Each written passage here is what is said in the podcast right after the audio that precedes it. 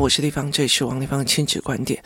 每一个亲子这样的决策都是个人观点所决策的啊，个人观点没有对错，这是我王立芳在陪孩子们的过程里面说个人观点的思维跟道路。王立芳的亲子观点在许多收听平台都可以听得到，你有任何意联系可以加入我们的粉丝专业，然后跟我私讯或加入王立芳的亲子观点来社群，跟社群里面的父母一起聊天哦。那你们有任何的呃希望参加课程或什么的，可以看我们的部落格或者是我的粉丝专业，或加入王立芳的关关破的虾皮网站，那线上课程里面还有其他的网页啊。今天我们来聊一件事情哦，也是算应对的事情。我那个时候，我带着我的两个孩子第一次去菲律宾的时候，我其实最近一直在思维这件事情，因为疫情结束之后，我其实后来其实是朋友在跟我借。提醒说，你不能因为就是因为很多人因为你的孩子去过跟着你去菲律宾，所以他们变得很活泼、很开朗，或者是说他们会有很多的类似的经验，所以。这样会引导别人认为只要这样做就好，可是事实上是不是的？我最近一直在问我的儿子这件事情哦，因为他其实后来跟我讲说，因为我什么都听不懂，所以其实去到那边的时候他是很恐慌的。那一刚开始妈妈有陪一下，后来到最后其实他一个人面对那么多的英文，他是很害怕。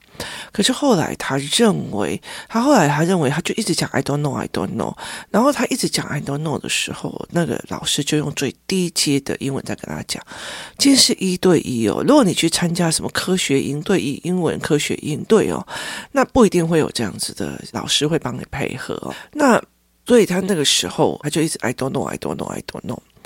那因为那边的老师其实他其实就呃，就是大部分的人都有自己的孩子，然后我也孩子在这边，因为他们那边学校那边其实比较中高年级的，所以他看到这样子的孩子就觉得 so cute, so cute，然后大家都很喜欢他。后来我女儿就回来跟我讲说，弟弟是所有老师里面最疼爱的哦，他只要 so cute, so cute 就好了哦，好可爱，好可爱，好可爱。一直到现在，我儿子都问我。不可爱？所以其实他在那个时候，他的解决方法是装可爱、装傻、装白痴、装好玩、装好笑，所有人都会喜欢他，开心的跟他笑，就不会 care 他能力的不好。所以。他的后遗症，我收拾到现在其实都有点累。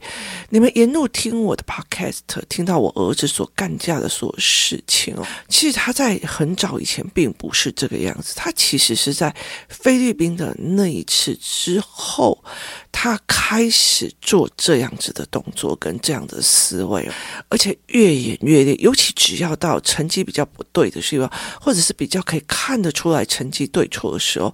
他就会开始做这一块，所以他就会有很大的一部分，就是例如说，开学之后，他一定因为呃学校有很多的小孩会超跑、超前偷跑，那。他是很大的概念，我都是一直在做思维概念，所以当他一去的时候，都大家都会他不会的时候，他接下来就是开始胡搞瞎搞乱闹，所以他大部分就只要一开学，他就会出很多的类似胡搞瞎搞的 trouble，所以其实这个后果我一直在收。那后来其实最近我在跟我的儿子在聊天，我跟我女儿在聊天的时候，女儿就在跟我聊一件事情，她就说其实还好，就是其实还好，我这个儿子。就是去的那个时候，第一件事情有姐姐带，第二件事情是一对一的，所以这些老师相对对他是很呃。和善的是很好的哦。那今天如果是一整群的，其实我女儿一直跟我讲说，还好你没有让弟弟去参加那种营队的，就是男生一团一团在那边的营队。那我就那时候我就跟他讲，如果他今天要去参加类似国外的这种营队哦，summer camp 或干嘛的，我几乎一定会让他弄一个我们工作室的团体出去。那他就问我为什么？我说因为我很清楚，现在有很很多孩。孩子他其实寒暑假就过去那边就参加那种营队，你自己想想看哦。如果以我自己英文不是很好，好，那你们如果英文很好，那或许是如果有一个人把你丢到一个西班牙营、西班牙文的营队，他不管是天文还是地理还是干嘛，你其实基本的西班牙文和法文的营队，你根本就不是很懂。其实你在里面学到的就是畏缩跟明哲保身。所以其实你去试想那种东西哦，孩子可能跟人的英文都没有办法弄，你把他丢到一个英文的里面，所以他们会几乎就是明着吧，我尽量不讲话、不出声，别人做什么就跟着做。其实那个心态养出来之后，其实非常非常的可怕的哦。那我儿子去的那个是第一对一的，所以他可以跟人家拉迪赛干嘛？有的没有，是很 easy 的哦。所以其实那时候。呃，我女儿就在跟我讲说，其实还好，你的我们挑的东西是这样。她如果是跟她以前一样，在台湾像那种夏令营，因为我我儿子这样的状况，因为他又娇小。又手，他的手是很软的，所以他其实是很容易被霸凌跟欺负的。那其实我曾经处理过一些孩子，他们去夏令营的时候被错误对待或干嘛去，包括像我女儿像中邪那样，我常常会在想一件事情，那个是妈妈的选择。我今天带着我的孩子去那里啊，我看到两个孩子在异国的时候，像崩溃的那样子的时候，其实很清楚的一件事情，是我带他们来的。就算在这里面有任何的事情产生任何心理上的后遗症，我都必须翻转逆转，我都必须有能力翻转跟逆转他们。害怕，他们恐惧，他们在里面变成这样，我都要翻转。所以，其实我那个时候开始带着他们到处跑，他怎么样玩，甚至我开始让他们，呃，去看菲律宾跟台湾的不同。我带着他们一样一样跑，心态这样。我其实，在菲律宾，我跑的教案非常非常的多。他只是没有变成了一种 paper 的教案。我带他们去看很多的东西，我去看日本人的商店街跟韩国人的商店街哪里有不同。那呃，这一个学校跟那个语言学校的语言又不同。贫民窟跟 IT Park 的那边的行为又有哪些不同？所以我是一样一样的带他看。我甚至带他们去看所谓的。楼盘也意思就是预售屋，我带他们去看实景屋，我去看他们在跟他们那边的房价跟这里的房价的不同，sales 的运作方式有哪些不同，他们的买卖方式有什么不同，我试图用其他的思考性带领着他们离开。那如果你没有办法带思考性，它是一个非常危险的，因为你会让异乡里面的感官忧郁跟可怜放大，跟不爽放大。甚至无知也放大，因为有一个人他带着去哦，他就带着也是到处去玩啊，到处干嘛？可是他就是小孩一直骂小孩，所以他对他那种是不开心的哦。有一次哦，我曾经呃要带一整群的政治人物出门，那他们那一整群其实常常去巴黎，常常去巴黎 shopping，接下来就是在饭店里面打麻将，所以你永远出去的时候就要服侍他打麻将。那那时候，每一次只要要去欧洲啊，去出国。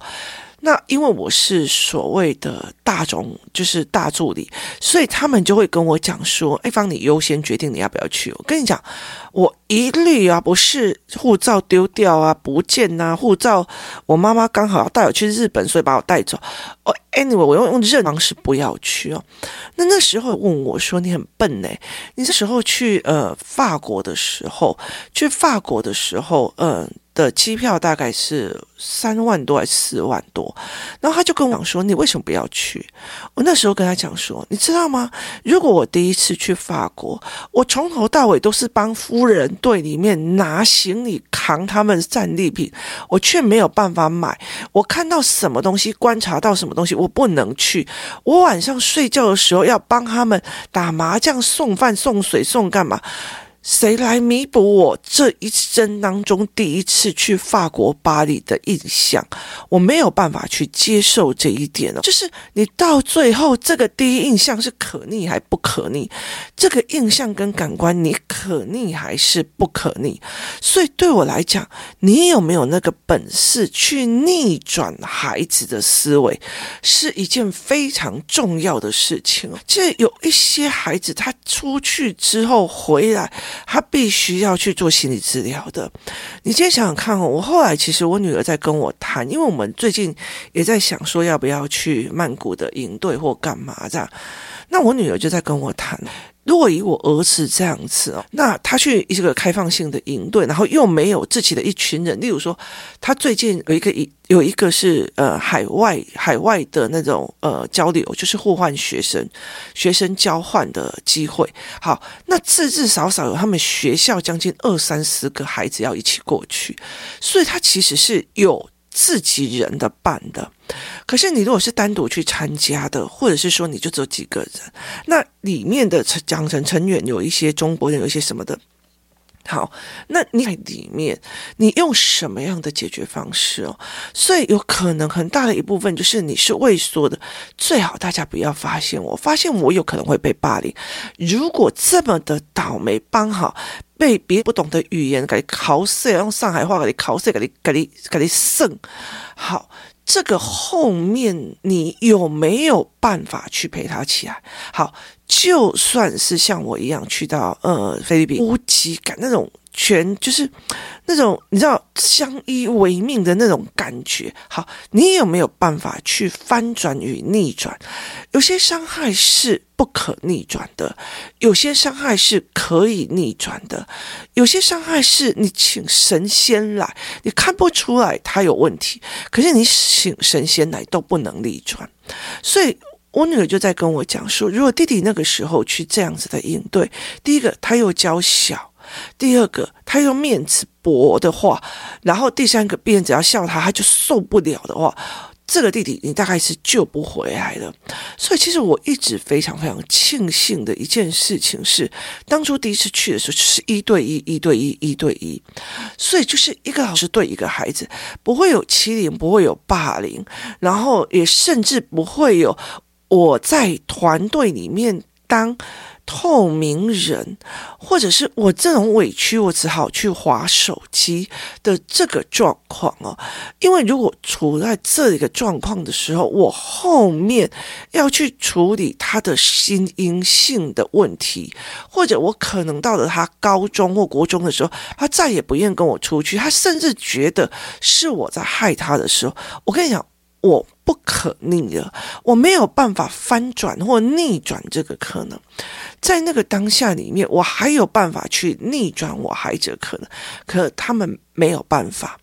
在我后来在后来我在跟我的女儿在聊这件事情的时候，我们在做分析，是如果他当初在台湾的营队丢到美国或者是丢到菲律宾去，他是一个大营队的，大家住在一起的，然后又用外国的语言哦，其实对他来讲都是一件非常非常难克服的一件事情。那有很多的人就会觉得，哎，我习惯就是把他丢过去，丢过去。可是小孩子，因为他已经知道说，好啊，我如果没有跟。我们又没有过去的话，我妈妈也没有办法寒暑假来陪我啊。呃，妈妈会想说，啊，既然有人把你带出去国外里面去参加夏令营，何乐不？你回来都是可以炫耀，炫耀，哦，我的女儿现在在美国上夏令营，我的小什么小孩在哪里呢？好，可是他在夏令营里面的求生方式是什么？他在营队里面的求生模式是什么？其实这件事情是非常非常的可怕的哦。我的儿子刚转学的时候，他很，因为那个时候他已经去过菲律宾好几次，所以他刚转学的时候，他很容易交朋友。他非常非常容易交朋友。我记得有一次我们在菲律宾的时候，因为他们的那种那种恐慌跟那种相依为命的那种困难感很重，所以那个时候我就想尽办法要带他们去探险。然后呢，呃，我们那个时候的副校长就是当时的副校长，就给我了三张票。那三张票是什么？就在树屋的东横印上面的一个水上乐园。好，那个水上乐园在疫情过后已经封闭了。它有水上乐园，它有 SPA，它有非常非常多东西哦。那个时候，其实我就帮他们买那个背心，然后呃泳衣，然后他们就上去了。那上去之后，你就会知道，在高层楼上面其实风会很大，所以你泡一下水起来就会很冷。那时候我印象很深刻，因为我女儿就马上交了一个朋友，然后呢，我儿子也马上交了一个印度裔的朋友。你知道他们两个的对话都是因为我儿子穿的是呃钢铁人的衣服，对方穿的是蜘蛛人的衣服，所以他们永远说 Hi Iron Man，Hi Spider Man，然后 Let's go，Let here there，好，他们就这样玩一整天。呃，什么 Iron Man，然后 Spider Man，然后就是类似这样子，就是一直，你就是一直这样，一直玩，一直玩，一直玩，一直玩呢、啊。他们就是玩这样，他其实就只有这两句而已哦，而且还发音错，然后东西，那他很快的就把他当成朋友。对，对方是印度裔，他是台湾人，所以他很快很会交朋友。他们是在那里，就是全部都开外挂。为什么？因为他们在。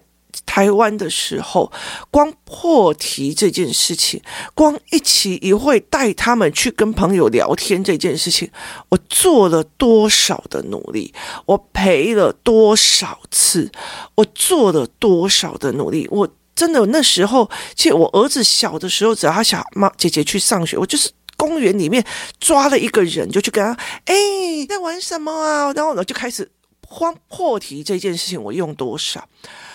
这个东西是他的开放度，他认识了他的开放度。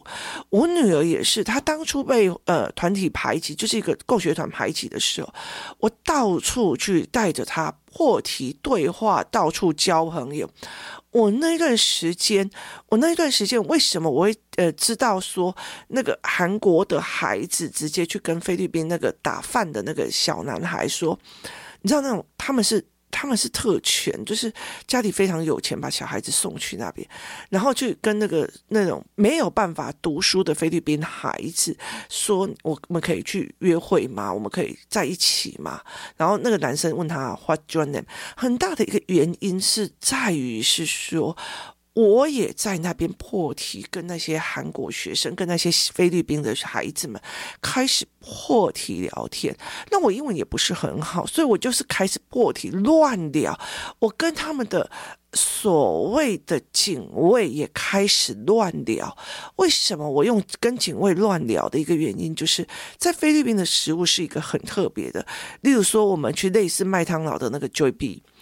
然后，呃，快乐风那种类似素食店，今天他买汉堡，他也会有一坨饭；今天他买牛排餐，你实时的牛排餐，他也会有一坨白饭。你今天买的是热狗，好，那你也会一坨饭。那所以所有的饭我们都没有打开，收集起来送给在帮忙打饭的，或者是警卫，或者是司机。他们都会非常非常的感恩你，为什么？因为其实呃，菲律宾的学校的老师薪资很低，然后那你要讲警卫啊、司机薪资就更低了。我甚至把他们的。呃，薪水都问出来，所以这一次妈妈们过去那边的时候，我就跟他讲：你如果要去找那些老师，你不可以带他去高价消费的 IT Park。为什么？因为他们呃没有办法去承担。那我后来就在做这件事情，因为我到处示范。获益，我到处去示范跟人聊天，我到处去做这件事情，甚至我的儿子跟哪一个人比较不 OK，我到会私底下约这个人出来。呃，嘉宾的女儿来这边的时候，因为我儿子就觉得她就是个女生，他没有想要跟她聊或干嘛，就很排挤，所以那段时间我就嘉宾有一直约，嗯，我们家儿子出去，我每一回一直约他出去，其实。每一个妈妈有没有在解决是一件很重要的事情，所以那个时候我是已经把孩子练到这样，因为我很清楚的一件事情，除了你到了异乡里面的那种孤独感、那种相依为命感、那种异乡的那种。移民的寂寞，或者呃的那种寂寞，它很重要的一件事情是在于你去闯的能力，在于你交朋友的速度，在于你不 care 朋友的速度，你好不好相处。所以有很大的一段时间，我一直在做这一块。我儿子也不是天生就很很 open 的，然后他他的呃姐姐也是，所以其实我是一直在做示范的。所以他们那时候刚到菲律宾的时候，他们两个人我都。就觉得说，如果我没有翻转的能力哦，我真的会在菲律宾害死这两个孩子哦。他们是两个人，所以他很容易就会这个样子。然后来我们就到处去认识人啊，到处去怎样。然后你知道我那时候压力大到我真的是整整个人都已经快要不行了哦。所以后来真的是还好，菲律宾的。按摩店非常非常的便宜哦，所以压力大到就是呃，他们快要下课之前哦，两个小时我就先去按摩了。接下来就是带他们去闯，带他们去跑哦。所以他是这样子的思维。我去跟呃，就是洗衣店的人聊天，然后知道他们的状况。接下来就是一间一间的那种所谓的呃，是语言中心去聊。那所以其实很多的东西是。你下了一个决定，这个东西对孩子做出来的伤害，你可以看得出来吗？你看得出来还是看不出来？你有没有办法逆转这件事情？你有办法可逆还是不可逆？一直到现在，我都试图的把我的孩子从可爱就可以，搞笑就可以，只要大家笑就好，我就是受欢迎的。这个东西在翻转我儿子，这真的在嗯、工作室的人都会知道，我做那么多教案思维，很多的东西，其实就为了当初的这一件事情所造成的多年的认知，在做新的调整。再做新的调整，那你说我后悔还是不后悔？我老实说，这是我儿子的个性。他后来变成一种，我不 care 别人怎么说我，不 care 怎样，我只要开心就好。他的这个心态其实我欣赏的，可是不代表我不要让他正经起来，所以我才会做那么多思考与认知的教案教材，在陪伴他，甚至有空就单独的去练他的思维模组、跟教案、跟教材。那这是一件非常有。有趣的事情，那你要了解一件事情：如果我跟我的女儿，他们两个跟还有儿子看着两个一个两个有趣的短影片呢，他就在讲其中一个短影片是这样子。两个呃一对情侣，然后他去呃去玩的时候吵架了哦，所以在走呃天空步道的时候，例如说我在走天空步道的时候，然后别人都吓得要死，很担心，就走不下去，腿软，你知道，因为他们两个一直在吵架，一直在吵架，就呃健步如飞，不觉得是怎么样哦。然后呢，呃，因为如果别人在走那种什么呃怎么那种什么呃。类似云霄飞车啊、大怒神或干嘛的时候，别人在很害怕、很唰这样，他们两个沿路就一直吵、一直吵、一直吵、一直吵，所以他们没有觉得害怕。那同样的，另外一个就是也是一模一样，他们要类似是那种笑傲飞鹰那种很可怕、很可怕的呃东西上去的时候。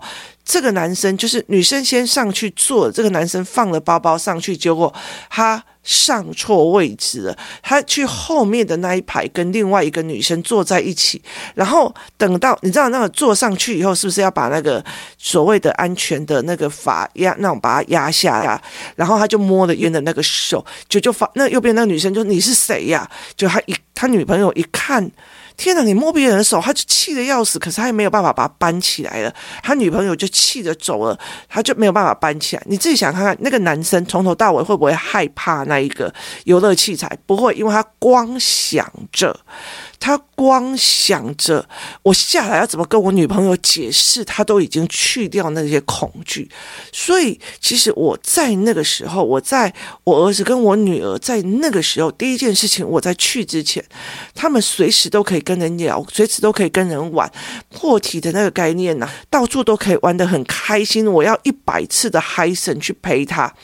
然后接下来最重要的一件事情，就是在整个过程里面，我并不是在取悦他，是看你看日本人在这里做东横，在菲律宾做东横印，在宿雾做东横印，他的思维逻辑是什么？